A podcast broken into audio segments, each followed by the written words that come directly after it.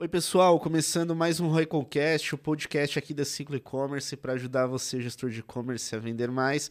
E hoje estamos aqui com o Bruno Bicudo. Bruno, prazer. Prazer, prazer tudo bem? Obrigado aí por aceitar o nosso convite. Pessoal, Bruno, especialista em e-commerce, já passou aí por algumas operações. Hoje aí tocando a loja Store, né, Bruno? Isso mesmo. Bom, é prazer, galera, falar um pouco sobre o meu background de e-commerce. Eu estou no e-commerce há 10 anos. Então eu venho ali do marketing, na época que o maior marketing de mídias sociais ali a gente tinha o Orkut, sou dessa old school. Depois eu migrei para o e-commerce e passei por operações como a Connect Parts, como a Movida, como a Gene Shop e atualmente eu estou como coordenador de inovação na loja Storra, toda na parte de e-commerce.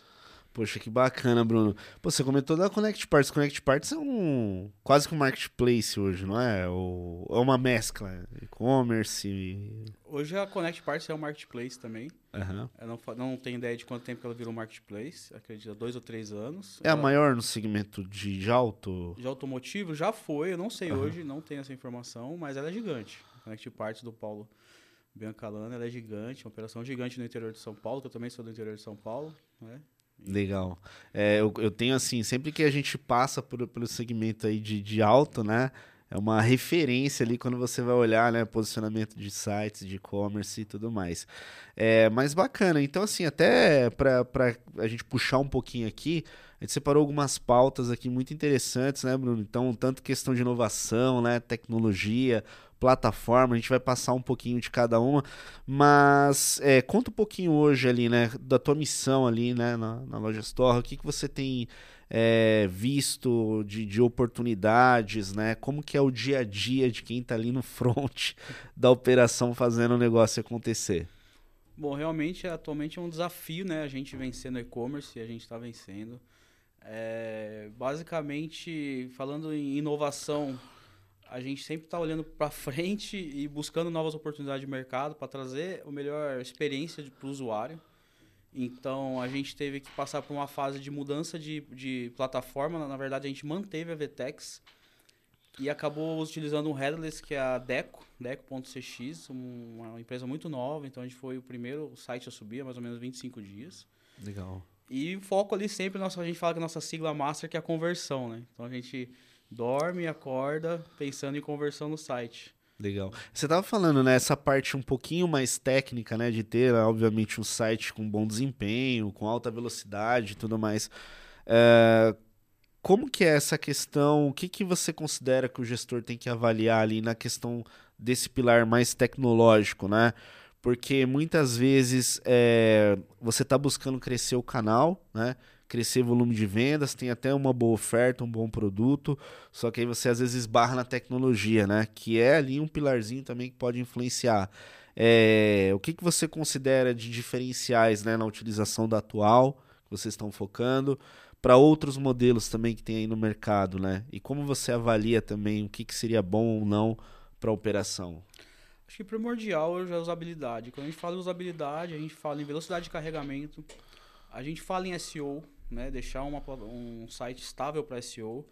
É, a gente fala em capacidade de otimizar a plataforma. É, capacidade também de você ter uma plataforma que te dê atenção, te dê suporte quando você quer fazer alguma otimização, alguma mudança. E nessa parceria que a gente fez com a DEC foi exatamente isso, né? O nosso suporte totalmente ali, é, desde GTM, de parte de SEO com a nossa agência parceira. Isso foi fundamental e está sendo fundamental para o sucesso, né? A gente já está colhendo os frutos com 25 dias de operação. A gente assumiu o risco junto com a, com a plataforma, junto com a agência que foi responsável pelo projeto, com a gente. E tá dando certo. Agora a gente tem novos desafios que é pegar uma plataforma nova e trazer todos os fornecedores ou todas as ferramentas parceiras, principalmente de inteligência artificial, para dentro. E é um desafio que a gente vai superar. Poxa, que legal. E hoje, em relação à estrutura também, né? É, é uma mescla entre agências, consultorias, equipes internas também trabalhando. Como que é a parte organizacional também de uma operação igual a sua quando a gente olha ali para a caixinha do e-commerce, né? Quais são as pessoas envolvidas, né, que fazem a diferença no dia a dia? Bom, a empresa é muito cabeça aberta, a Loja Store, uma empresa mais de 30 anos, muito cabeça aberta, junto com o meu diretor, Thiago Pereira. Então a gente sempre tem um parceiro, por mais que a gente tenha especialistas durante, em toda a equipe, especialista na parte de marketing, na parte de inovação, temos desenvolvedores internos, a gente sempre conta com uma, uma parceiro para a gente ter um, um, assim, um teste AB, né, interno e externo. Né? Então a gente tem na minha equipe, por exemplo, é, dois desenvolvedores, Legal. só que eles trabalham em paralelo com a agência, quem foca mais é a agência. Em todas as outras áreas é a mesma coisa, de marketing, de SEO, de mídias pagas, né? A gente não faz nada interno. Sempre a gente está ali para trabalhar em parceria. Isso é interessante, né? Porque você tem muita operação que ela aumenta a equipe para fazer interno boa parte, outras igual a sua opta em deixar um pouco mais enxuto e delegar, né? Eu acredito que tenham vantagens e desvantagens, né? Como, como toda solução uhum. no mercado e forma de pensar e trabalhar. É, qual é a vantagem na sua visão, às vezes, de ter uma operação, né? Quando eu falo operação, talvez desenvolvimento, né? Ou marketing interno. Qual é a vantagem de ter externo, né? Porque essa também é uma dúvida enorme que muitos profissionais, né, e donos aí de operações de e-commerce se passam, né? O que, que você enxerga aí na tua experiência? Na minha experiência, eu acho que não tem certo nem errado sobre esse assunto. Eu acho que tem operações que há necessidade de ser interno, às vezes por causa de custo, às vezes por causa de estratégia. E também precisa ser externo por causa de estratégia e se tem um se tem se quer um objetivo maior, por exemplo. É, vou especificamente trabalhando com agências parceiras, independente de qual ou ferramentas, eu acho que quando você soma, né? Ou se você tem, por exemplo, dois desenvolvedores dentro de casa e três fora ou dois fora, você está somando, né? Quando você soma, o resultado é maior. Então essa troca de experiência ajuda muito, né? É, essa soma, enfim. E por outro lado, quando você está sozinho, você às vezes acaba não olhando o mercado. E quando Entendo. você tem uma agência parceira, eles vêm com aquela ideia de falar, ó, oh, eu fiz isso, deu certo, ó, oh, a gente está seguindo por esse lado, traz as ideias, traz a, a, e motiva mais a gente buscar. Então eu acho que mesmo não tendo certo ou errado, no momento que a gente está trabalhando, a gente é essencialmente a gente precisa trabalhar com uma agência parceira. O, o, eu estava participando né, recentemente de uma reunião, essa era uma pauta que, que a gente estava discutindo né, com uma outra empresa, porque o que, que a gente enxerga, né, minha, minha ótica? Eu acho que o interno você tem velocidade para implementar algo, né? Então, poxa, tem uma galera fera aqui para rodar, subir alguma coisa, uma campanha, uma funcionalidade, o negócio vai. Mas aí você tocou num ponto que é legal, que é o seguinte, essa é a visão 100% voltada ao mercado que você está inserida, né? É, a visão externa é legal também porque ela ajuda a gente a identificar algo que a gente não está vendo porque nós estamos inseridos, né? Eu falo isso pela gente lá também, cara. Quando a gente se conecta com pessoas que têm conhecimentos complementares ou uma consultoria, mesmo pra gente que é serviço, né? E ele olha de fora, a gente descobre algo que a gente não estava vendo porque a gente está inserido. E eu enxergo a mesma coisa numa operação, né? Você ter essa visão, poxa, tá conectado com outras empresas, o que, está funcionando nas outras que a gente pode colocar aqui para rodar, né? Uhum. É, exatamente. É, essa troca é muito importante, né? Tanto que a gente tem diversos eventos, diversos é, canais, por exemplo, podcasts que nem que a gente ouve para a gente buscar, para a gente entender. É, então, acho que é, é, muito importante. Não que internamente você não vá buscar, você não vai buscar conhecimento, vai muito da estratégia, né? Às vezes empresas muito grandes que têm a capacidade de ter uma equipe interna também, então eles não querem que as informações vazem, enfim. Eu acho que é muito de estratégia isso. Entendo. Bruno, você já passou por algumas operações antes, né? É, qual foi aquela, aquele segmento, cara, que te marcou, que fez a diferença na tua carreira? Então você falou, poxa, Aqui realmente eu, eu ralei para aprender mais sobre e-commerce, para entender um pouco mais sobre a dinâmica. Teve alguma que te marcou aí na, na, tua, na tua carreira? Poxa, é, eu acho que é bem, é bem difícil essa, essa. Para mim, no meu momento, é bem difícil. Eu passei por diversas operações, diversos modelos de negócio. Nessas entrelinhas, eu tive e-commerce para ter uma experiência. Eu tive e-commerce por dois anos. É, de moda também, de calçado, 90% feminino com loja física, então eu tive esse, esse, esse mesclado. É, se falar do meu início, devo muito a Connect Party pela oportunidade, que faziam quatro anos que eu estava fora do mercado, morando fora do país, e quando eu voltei, eu comecei, voltei a fazer uma especialização para me atualizar no marketing, e tive a oportunidade de conhecer o e-commerce, já numa empresa de mais de, na época, 320 funcionários no interior Que de legal. São Paulo. Então, assim, eu tenho. Essa, Essa essa a Connect Parts, né? Isso. Que legal. E por eu ser muito entusiasta, do, enfim, é, e ser ariano também, então as coisas rápido, eu saí da empresa para montar minha agência de e-commerce, acabei montando o meu e-commerce, acabei, enfim, fazendo diversas coisas.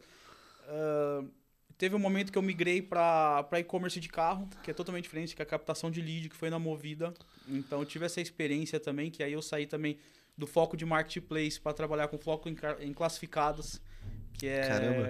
Você passou pela operação da Movida digital? Pela- eu era coordenador de marketing digital na parte de seminovos. Nossa, que né? interessante. Ah, tá. Não entrava na categoria De de, gente a assi- cargo. é, de do, do aluguel. Era da venda mesmo dos carros, dos É, seminovos. Isso, a gente. Lá é uma empresa só, é um grupo só, um CNPJ, né? Mas eu ficava na área de seminovos como frente do marketing digital. Que legal. E como que é a dinâmica de uma operação igual a essa? Você lembra? Consegue compartilhar um pouco? Meu, é assim, eu depois vou contar sobre outra operação, mas essa operação em si, ela é expertise do negócio, né? A Movida é da JS, do grupo JSL, que eu acho que hoje deve ser o maior grupo logístico do, do, do Brasil. Inclusive, essa semana fizeram aquisição de mais uma empresa aí por mais de 100 milhões de reais.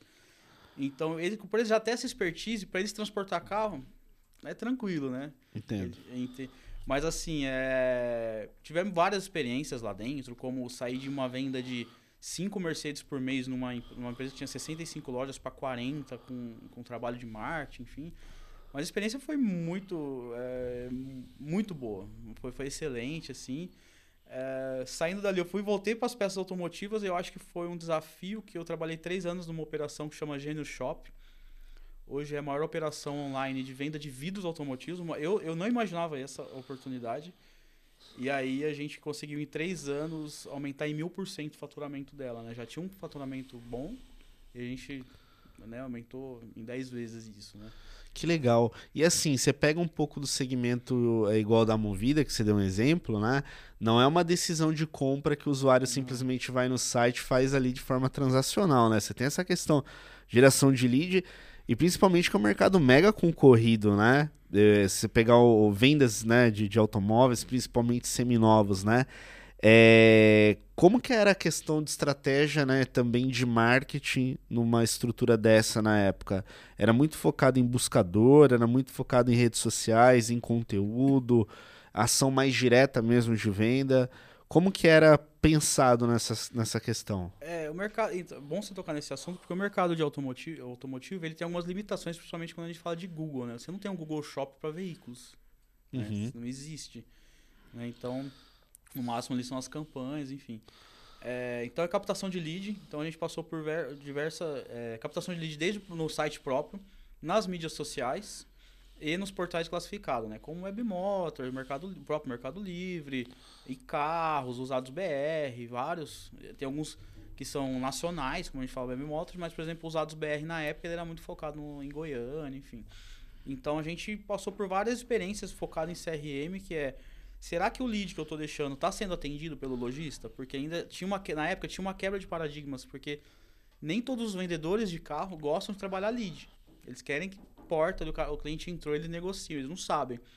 Então a gente deixava bem aberto para cada loja. Lojas que tinham equipe só de lead, com um vendedor de porta, por- é, lojas que, que era mesclado, muito depende do gerente. A gente deixava aberto e trazia os resultados. Falava, ó, se você não fizer igual ao outro, você não vai ter o resultado, enfim. Teve momentos da gente fazer um pré-agendamento com uma empresa terceira. Então Legal. isso deu bastante resultado. Então a gente marcava o test drive, então mandava SMS antes, é, eles confirmavam via telefone. Então essa, isso também aumentou. E quando a gente fala de público A, pelo exemplo da, da Mercedes que eu falei, a gente teve que usar algumas, algumas outras estratégias de marketing, como anunciar no Infomoney, é, fazer estratégia de parcelamento sem juros, né? Porque. Desculpa. É, quando a gente fala de classe A, por exemplo, a gente fez uma estratégia com, com a Infomoney, né? Onde a gente Perfeito. anunciava que a gente dividia em 12 vezes sem juros. Porque a pessoa na época que comprava um carro de 120 mil reais, que na época era uma Mercedes com dois anos de uso, hoje já não é isso. Um carro bom, um ano, um, dois anos de uso, ela gostaria de parcelar sem juros, porque ela tem capacidade de pagar na época. Então ela já tinha normalmente um carro de 60 mil reais, Uhum. ela conseguia parcelar 60 mil reais em 12 vezes no cartão de crédito, chegar lá e parcelar. Então isso impulsionou muito as vendas do- dos carros na época Mercedes, depois foi para Compass, na época tinha mais ou menos esse preço também. Poxa, que interessante, né? E aí, saindo desse mercado, é, de- é depois da movida que você foi pra atual? Não, Ou não, ainda eu- passou por Eu outras passei também? Por três anos numa empresa de vidros automotivos, que ali foi um grande desafio eu vender um vidro para Manaus, um vidro um para-brisa de caminhão e mandar para Manaus com frete de 500 reais. Caramba. E assim, é, quando a gente fala de e-commerce, a gente está acostumado, pacote pequeno, os móveis, que aí entrou, né, na muitas transportadoras que hoje transportam e tal. Só que quando a gente fala de vidro, né, aí as pessoas falam, e a quebra? A gente é menos de 1% de quebra. Que aí era a estratégia de como embalar esse vidro, né? Uma, Era uma operação, então, 100% especializada Em nesse tipo de produto. Poxa, Isso. que interessante. Para o pessoal entender que é possível vender quase que de tudo na internet. quase que de tudo. né? É, acho que o que muda um pouco é o processo ah, de efetuar a compra, né? Igual, você deu um exemplo do carro, você deu um exemplo do, do- desse mais especializado em vidro. É, a gente sabe, né? Produtos com ticket médio um pouco maior, mais complexos, geralmente não é tão transacional, né? A- a- a- o cliente ele vai interagir com a marca, ele vai ligar, ele vai perguntar, porque ele vai, é, é- é uma compra com risco maior, né? E aí hoje você tá numa operação mais varejo, né, ali, né? Que ali é bem transacional, né, a parada. É, como que tá sendo, né, essa dinâmica na operação atual?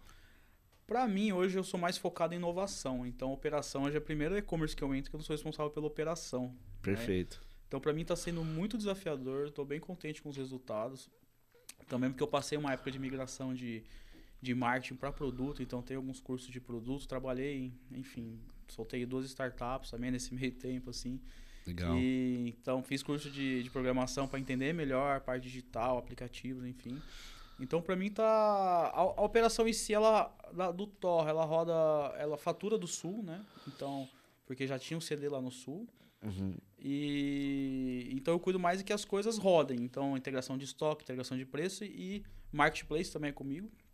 Marketplace, toda a parte de marketplace, de aberturas, enfim. Legal. E essa parte de buscar ferramentas novas, aumentar a conversão, trazer melhores resultados. Então, tudo que for voltado, tua missão ali dentro, tudo que for voltado à inovação, essa camada digital, você vem tocando no dia a dia, né? Você tocou num ponto legal, que é a questão dos marketplaces, né? É, o que, que você tem visto e qual é a relevância, né? Desse canal para uma operação que assim é uma discussão infinita. né? Ontem a gente falou sobre isso com outras operações aqui que passaram. A gente sempre tem aquelas marcas que indicam tem marcas que, não, isso não faz parte da minha estratégia. Outras, isso cabe no meu bolso. Outras, não cabe na minha margem. É infinita a discussão. Mas para você, como que você visualiza a importância do canal? E outro ponto que é legal a gente falar, né? É, a gente tem esse crescimento aí da, da questão do retail media também, né? Que, que vem né, crescendo ao longo do tempo. Ah, o que, que você tem visto e qual é a tua visão quanto a isso também? Em relação a, a- marketplace, é, eu vejo ele como muita estratégia de brand. Então a gente está em todos os canais, aparecer nossa logo além de todas as lojas, trazer isso, essa informação para o cliente que a gente vende na internet e poder é, aumentar as vendas de qualquer maneira. É, tentar a gente vender a cauda longa, né, que é o problema do estoque hoje. Então talvez o nosso canal não esteja o cliente que ele tem, por mais que a gente busca constantemente. É, só que assim, tem que ser rentável, né? Hoje a gente tem alguns marketplaces que a gente começou a, você come, eles são os donos da regra do jogo. Esse acaba Uhum. sendo um problema, né? Tem um marketplace que a gente era o primeiro, era o foco nosso, a gente trabalhava vendendo. Aí eles vão lá e começam a colocar taxa. Só que nós somos uma empresa de eh, preço, barato, né? Então a gente não tem como ficar subindo os preços, né? Então, com um ticket médio baixo, porque no marketplace normalmente o ticket médio é mais baixo que na loja, porque a pessoa Aham. compra um produto. É, a gente teve que fazer uns reajustes, né? Sempre, todo ano esses marketplaces vêm com uma informação nova, a gente tem que fazer reajuste. Então, se impacta na venda, impacta nas vendas. Mas também não impacta no bolso. Não adianta simplesmente, se for para vender bara- mais barato ou perder, eu vendo no site, conquisto o cliente, consigo o e-mail do Entendo. cliente, coisa que os marketplaces não fornecem. Então, eu consigo o e-mail, consigo o telefone, faço o trabalho de CRM mais focado, onde eu posso ter uma recompra, né? O cliente do mar- marketplace hoje dificilmente vai ter uma recompra com você, né? Não sei se seja um produto que você sempre compra, né? É, eu concordo. É, eu acho que esse ponto da envolve também uma questão voltada também à precificação, né? A gente já teve é, convidados né, no começo do Hurricane Cast mais especializados em precificação. E eu lembro que eles comentavam muito, né? Pô, Felipe, se eu tô em canais diferentes, né? Se eu tenho meu site, se eu tenho loja física, se eu tô no marketplace, eu tenho que também alinhar minha precificação em cada canal, porque o custo do canal é diferente, uhum. né? Eu acho que esse é um ponto muito relevante aí, né?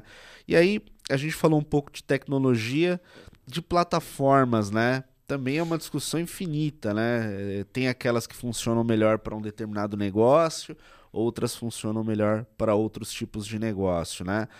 Mas não entrando muito só em relação à a, a, a, ferramenta, mas como que você enxerga também essa questão de decidir uma plataforma de e-commerce, por exemplo, hoje? Né? É por porte da, da empresa, é por funcionalidade, é pela estratégia do negócio, se ela tem recursos que fortalecem, né? Isso, exatamente. É, começando aqui esse assunto, esse ano, ano passado, eu ouvi uma, uma frase que aí gravou, que é assim, a melhor ferramenta é aquela que a gente não usa. Né? Então, a melhor plataforma é aquela que a gente não usa. Né? Porque sempre que uhum. você tem uma plataforma diferente, você vai ter problema, você vai ter limitação. Né? E assim, concordo que não há plataformas certas e erradas. Existem as melhores e existem as piores.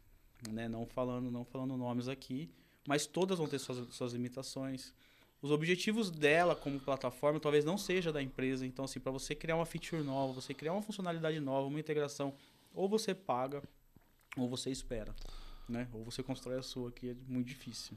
Perfeito. Né? Então, assim, é exatamente é a estratégia da empresa.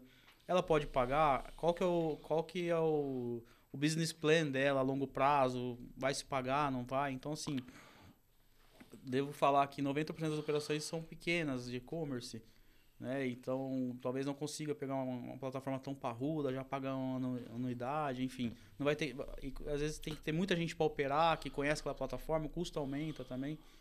Então, não vejo assim como falar qual é a certa e errada, a gente conhece as ruins e as boas, né? Entendo. Eu acho que varia muito, né? Por exemplo, você pega é, estruturas igual você falou de tamanho de empresa, né? É, quase que 80%, 90%, né? Você tem muito e-commerces é, ainda pequenos, uhum. né? Que estão ganhando força, né? Para isso você tem muita plataforma de entrada boa, né? Você tem tanto empresas como Loja Integrada, Nuvem Shop, por aí vai, né? Tray, né? Que pode dar aquele pontapé, como outras ferramentas mais robustas também, né? VTEX, né? É, Magento, Oracle, por aí vai. É, mas eu vejo que o ponto também é a questão é, de como ela se encaixa naquela operação, né? Porque além da ferramenta, você tem teu RP, você tem tudo, toda a gestão que você vai fazer da operação que tem que fazer sentido, né? E aí, saindo dessa questão de plataforma e pensando um pouco também em estratégias de marketing, né? Você passou por operações diferentes, né? Uhum. Como funciona aí o um mix de, de canais de marketing, estratégias, no caso de uma operação mais de varejão ali, com ticket médio um pouco menor, né? Eu acho que nada foge do, do CRM, então assim, hoje o custo de aquisição de cliente é muito caro, o custo de aquisição de mídia está cada vez mais caro. Então, quando o cliente, por exemplo, entra no site, você tem que reter ele de qualquer maneira, né? Uhum. Nem que isso te custe 5% a mais, com uma ferramenta X, ou uma retenção depois, enfim. É, estratégia de marketing, eu passei por operações que haviam ficavam 90% focadas em marketplace para poder rentabilizar. Então, ah, vamos rentabilizar, é. depois a gente investe em marketing digital. Começava ali assim. no, no, num canal terceiro, né? Para depois, com o resultado, alocar no canal próprio. E passei por operações que, não, o marketplace pra gente não é rentável e custa muito caro. Então, vamos focar na nossa operação. Então, assim, se trabalhar um CRM forte é muito importante. O e-mail marketing não morreu, como eles falam. A utilização do WhatsApp é muito importante. É, a utilização do marketing do, do, WhatsApp entre loja virtual e loja física é muito importante. Tem diversas ferramentas aí, a Outro CRM, a Dito CRM, onde você abandona um carrinho ou eles conseguem cucar, cucar né? você pela sua navegação, estimando o WhatsApp, sabe que você, por exemplo, é de Recife e vai lá, vamos vem cá conversar, tem roupa para você, enfim, no caso Legal. de roupa, né, ou, ou qualquer outro tipo de produto. É... Estratégia, como eu passei com o vídeo automotivo, é muito técnico. Então, assim, 30% das vendas era feito pelo WhatsApp. Tirando 30%. dúvidas, né? Fazendo contato ali com, com, com a empresa. Então, assim, o WhatsApp também é muito importante. Há um custo elevado do WhatsApp, a gente sabe que tem um custo ali de HSM muito elevado, então tem que fechar a conta também. Mas por isso que a meta está mudando o meio de atribuição. Uhum. Né? Antes era um custo fixo ali de mais ou menos de 33 centavos. Então, muitas empresas acabavam utilizando o, SMS, então eles estão mudando o meio de atribuição para três custos diferentes, que um envolve transacional, uhum. para ficar mais ou menos no custo do SMS e que, chegue, que o cliente prefere também, que o WhatsApp hoje no Brasil, né, os países que mais usam no mundo. Uh, você ter um atendimento de qualidade, você poder atender o cliente é, é, fundamental. Você ter, o cliente tem que ter acesso a você de qualquer maneira. Perfeito. Né? É, rapidez numa, numa devolução ou numa troca atender o cliente acho que é fundamental. É legal. É, tem aí dados, né, que, que a gente pode pegar de mercado do, do quanto que o WhatsApp ele é relevante na conversão, né? É, você tem ali 1%, 1,5% no e-commerce, né? No site, né? Você pega um WhatsApp, você chega a 5, 6%, dependendo do segmento né, de mercado que você esteja. Então, eu acho que é uma dica bastante relevante para quem estiver vendo é, e ainda tem dúvidas se faz sentido botar ali o WhatsApp da, da, da, empresa, faz o teste. Eu acho que esse é um outro ponto que pode se conectar com inovação, né, Bruno? É testar, né? Eu acho que é, pela minha experiência também tem muita, muita oportunidade no mercado e muitas, muitos novos caminhos é, que poderia dar certo numa determinada marca, só que não testaram ainda aquela solução, né? Então eu fortaleço muito isso. E você que está nessa questão de inovação, o que, que você considera também? É importante pegar aquela ideia, pegar aquela tecnologia, aquela ferramenta e botar para validar, para ver se funciona. Você costuma fazer isso também periodicamente? Sim, exatamente. A gente trabalha com POC, né? atualmente a gente trabalha 100% POC, então não coloca nenhuma ferramenta para trabalhar ou para operar com a gente sem uma POC, sem um teste de validação. Né? Perfeito. Né? Então, é, fizemos teste, por exemplo, com empresas de tabela de medida e que está dando certo. É fundamental para o e-commerce de moda você ter uma tabela de medida ou é, os tamanhos da roupa, independente, são duas coisas diferentes. Né? Legal. É, você fazer testes com WhatsApp, é, eu não consegui ainda. A gente não conseguiu deixar claro o, se o WhatsApp para moda, por exemplo, vai fazer faz tanto sentido diretamente, né, como inteligência. Nós vamos testar alguma inteligência artificial nesse sentido. Uhum. A gente quer testar, estamos já procurando, estamos esperando o evento do Fórum do E-commerce Brasil para ver se tem mais ferramentas do que a gente já conhece para poder trazer e falar assim, vamos seguir com essas aqui agora. Uh, falando em, mudança, a gente acabou de passar por uma mudança de, de layout, né? Utilizando uma tecnologia totalmente nova, fomos pioneiros aí utilizando a Deco. Então, sim, a gente está sempre buscando ferramentas novas, entra e sai ferramenta, e temos realmente não dá resultado, e não é que ela não deu resultado para o e-commerce, não deu resultado para o nosso negócio, não faz Entendo. sentido com o nosso negócio. Então Legal. a gente não gosta de desmerecer ou falar que a ferramenta não serve. Não, para o nosso negócio pode não servir eu acho que esse também é mais um ponto legal, né, Bruno? De tantas soluções que existem né, no, no, no ecossistema né, de e-commerce, pode ser que você tenha é, um parceiro que vai funcionar muito bem para um negócio e não tão bem para outro, né? Por questão de aderência mesmo, né? A mercado, a forma de trabalhar, como é a dinâmica, até aquele tipo de produto, né? Eu falo, por exemplo, do, do, do nosso lado também aqui como empresas de serviço, a gente decidiu ali também especializar nossa operação em 2018, né, para o um mercado de e-commerce, porque a gente viu que esse, esse modelo de negócio era um modelo de negócio que a gente é, tocava bem. Teve empresas que decidiram né, e se dão bem, por exemplo, com empresas B2B, empresas de geração de lead, né, com empresas de produtos digitais também. Tem muita, né, muita empresa de marketing que tem essas especialidades e você conseguir entender a fundo como funcionam os modelos, você consegue entregar melhor, né? Não é à toa que a gente vê muita é, hoje em dia muita empresa se especializando, né? Uma empresa especializando, por exemplo, hoje no ecossistema você tem o quê? Agências de evolução, você tem empresas de SEO, né? Você tem empresas só de mídia, outras só de CRM. É um movimento que eu tenho visto. Você tem enxergado dessa forma também? Ou você ainda enxerga, ou né, acredita que é, uma mais generalista está fazendo sentido? Qual vantagem ou desvantagem que você também enxerga no seu ponto de vista? Não, eu gosto de trabalhar com multi-agências, cada uma focada em uma, em uma área, por exemplo. Vou dar um exemplo lá, a gente tem uma agência de que faz o nosso ongoing do site, do layout, o nosso ongoing VTEX. A gente de evolução, né? Isso.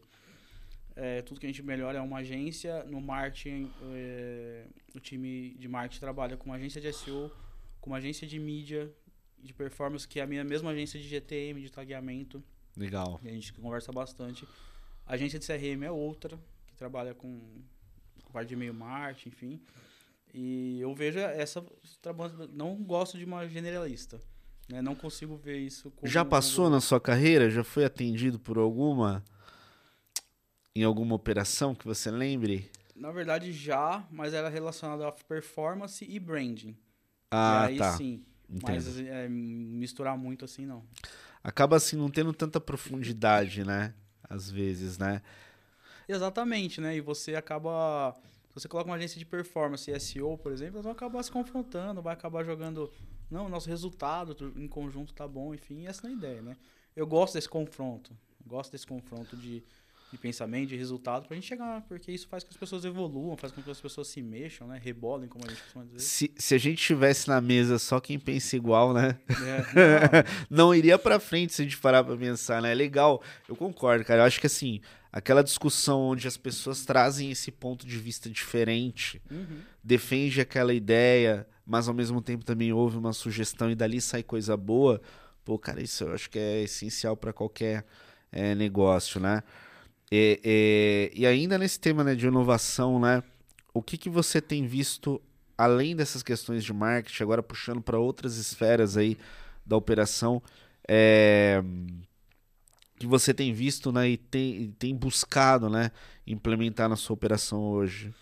Eu acho que eu vou até conseguir como dica, assim, são três coisas hoje. É essencial uma empresa de médio para grande porte ter um aplicativo. É essencial isso para você ter taxa de recompra, ticket médios maiores. Então busquem, se vocês não conseguirem construir, busquem um white label. Hoje não é tão caro no mercado você ter um white label. Você tem alguma. Pode recomendar. Tem alguma recomendação? Se você quiser passar para o pessoal também, de, de tecnologias? Se a gente fala de aplicativo hoje, white label, né? Que é aquele aplicativo que você só vai plugar a sua loja virtual e. A base está pronta. A né? base está pronta. Você vai precisar construir, não vai precisar ter uma squad. Uhum. Você tem duas grandes empresas, que é a, a Mobfic e a Kobe, são as duas empresas maiores. Legal. Também tem a Linswork, que atende muito bem. Então tem três empresas aí que eu indico. É, outra coisa, inteligência artificial tá aí. Então, assim, de uma hora para outra surgiu muitas empresas. É, lógico que você vai ver muita inteligência artificial, aquela empresa de inteligência artificial, por exemplo, como um buscador, uma vitrine de recomendação, que a tecnologia da inteligência artificial não é dela, ela está usando um chat GPT, ou enfim, tem uma infinidade de outras empresas que já saíram antes, inclusive, né? Uhum. É, mas é muito importante a gente ter isso, né? Tá aí, é para ser usado. E também agora, é, o que estão seguindo no mercado é o headless, né? Você tem uma empresa, por exemplo, você tem um motor que pode ser uma VTEX, pode ser uma, um Shopify, uma Tray, e você integra o seu front né, com, por exemplo, a Deco, que é uma empresa onde veio totalmente disruptiva. A gente Legal. acabou de passar uma migração com eles na loja Store, então a gente foi a primeira loja do Brasil, a loja virtual do Brasil a ter eles como fornecedor, né?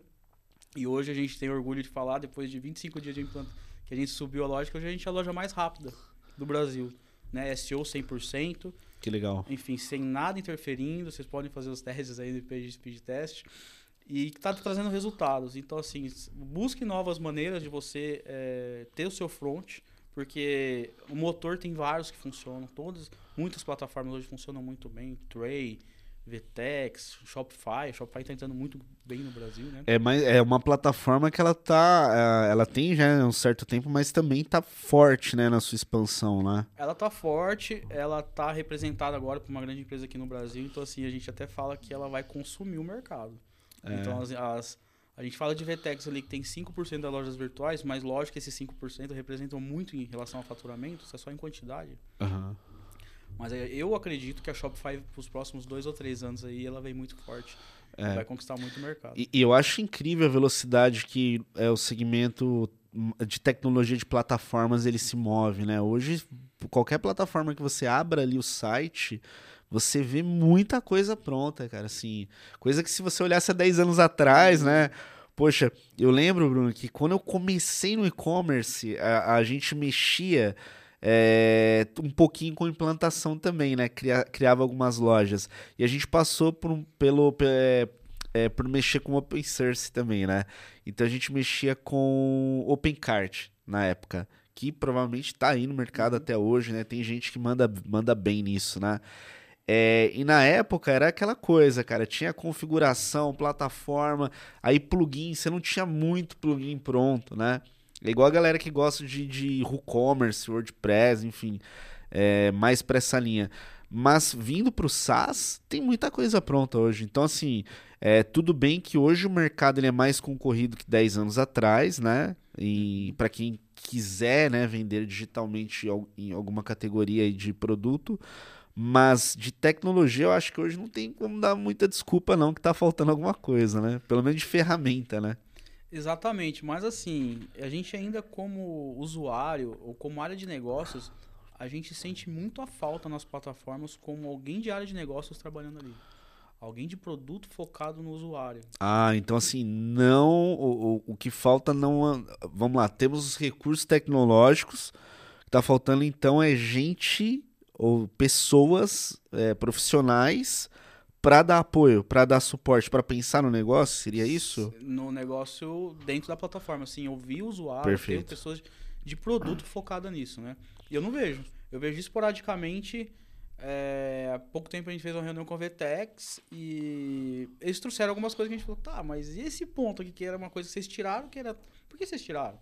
O usuário, todo, todos os lugares, todos os, os grupos de WhatsApp de e-commerce reclamaram. Por que vocês tiraram? Não haveria necessidade de tirar, é um exemplo, né? Entendo. Ou porque não tem essa funcionalidade? Ah, isso vai entrar no roadmap, enfim. É, isso se trata também de plataforma de e-commerce ou plataforma de app, né? Eles têm que estar sempre é, atualizados, então a gente demanda muito deles. A gente demanda muito deles. É, e um dos motivos da gente usar um headless foi esse. A gente tava, pô, Vtex, não consegue, a gente também era um momento que a gente tava em CMS e precisava ou migrar para IO ou para uma Fast Store que até hoje não tá, não tá no mercado e apareceu a DEC com essa proposta pra gente. A gente, por ser disruptivo, a gente, por ser inovador, falou: vamos. Fizemos muitas contas, fizemos muitos prós e contras também. E chegamos uma coisa: vamos, vamos, vamos tocar, né? É, enfim, mas eu acho que ainda falta um pouco da área de, de negócio das plataformas, sabe? É, e você vê como elas se mexem quando há o lançamento de outra no. Lançou uma plataforma, lançou um produto novo. Aí a outra vai e mexe, se mexe também. Entendo. Entendeu? Ou quando você faz uma solicitação, é assim: ou vai entrar em roadmap, que não tem prazo, ou se você faz, você paga e abre para todo mundo, né? Eles não... Entendo. É complicado também, né? Mas, enfim, é... como eu disse, a ferramenta é melhor que aquela que ela não utiliza, né? Então cada um tem que se adequar ao negócio. Entendo. Bom, já fica a dica se tiver a galera aí da tecnologia de plataformas acompanhando também o episódio, né, Bruno? É verdade. Serve Desculpa, como, desculpa. Serve, não, serve como dica É. para melhoria, né? Mas legal, cara. Bruno, estamos chegando no finalzinho aqui do episódio. Já quero te agradecer de antemão pela tua presença aí, por compartilhar sua história e também seu ponto de vista sobre vários pilares, né? É, eu queria que você deixasse um recado aí para os gestores, empreendedores e também, né? A gente tem profissionais que estão querendo iniciar no e-commerce, né? Pensa nessas três pessoas que estão, podem estar vendo a gente aqui. É, qual recado o Bruno deixaria aí para eles e quais são os contatos, né? Então, como o pessoal pode se conectar com você? Bom, pessoal, minha dica para quem quiser entrar no mundo do e-commerce é, um, é uma profissão maravilhosa. É, tanto se for trabalhar em agência ou se você for trabalhar no e-commerce. Se você for abrir uma operação de e-commerce, pensa muito no, no, no dinheiro. Não faça loucura. Não é porque o cliente. O, se você estiver dentro do marketplace, por exemplo, porque aquele cara está vendendo mais barato, também vou vender. Isso vai acontecer diariamente, como acontece em loja física também, sempre vai ter alguém vendendo mais barato. Cuide do seu cliente, cuide do cliente que bata na sua porta com carinho, né? Hoje a gente consegue ter muito mais informação dentro do cliente que entra numa loja virtual do que um cliente que entra numa loja física. Então, se você também está migrando ou quer alguma coisa híbrida, né? E uma dica para quem tem loja física e quer entrar no e-commerce, quer vender, cara, vem. Vem porque a experiência própria você consegue vender muito mais, você consegue abranger um público muito maior, você vai desovar aquele estoque às vezes você não consegue vender, você vai conseguir comprar as coisas mais baratas, você vai conseguir, conseguir comprar mais. E é isso. Quem quiser me encontrar aí no LinkedIn é Bruno Bicudo. E fica à vontade, vamos trocar experiência. É isso. Fechou, Brunão. Obrigado aí pela presença, tá? Pessoal, se vocês gostaram desse conteúdo também, deixa teu comentário aqui, se inscreve no canal, deixa teu like e compartilha também. A gente sempre está trazendo profissionais feras que estão ali no dia a dia na operação do e-commerce para trazer conteúdo real, né? E de valor aí para vocês. Desejo muito sucesso sempre, um grande abraço e boas vendas.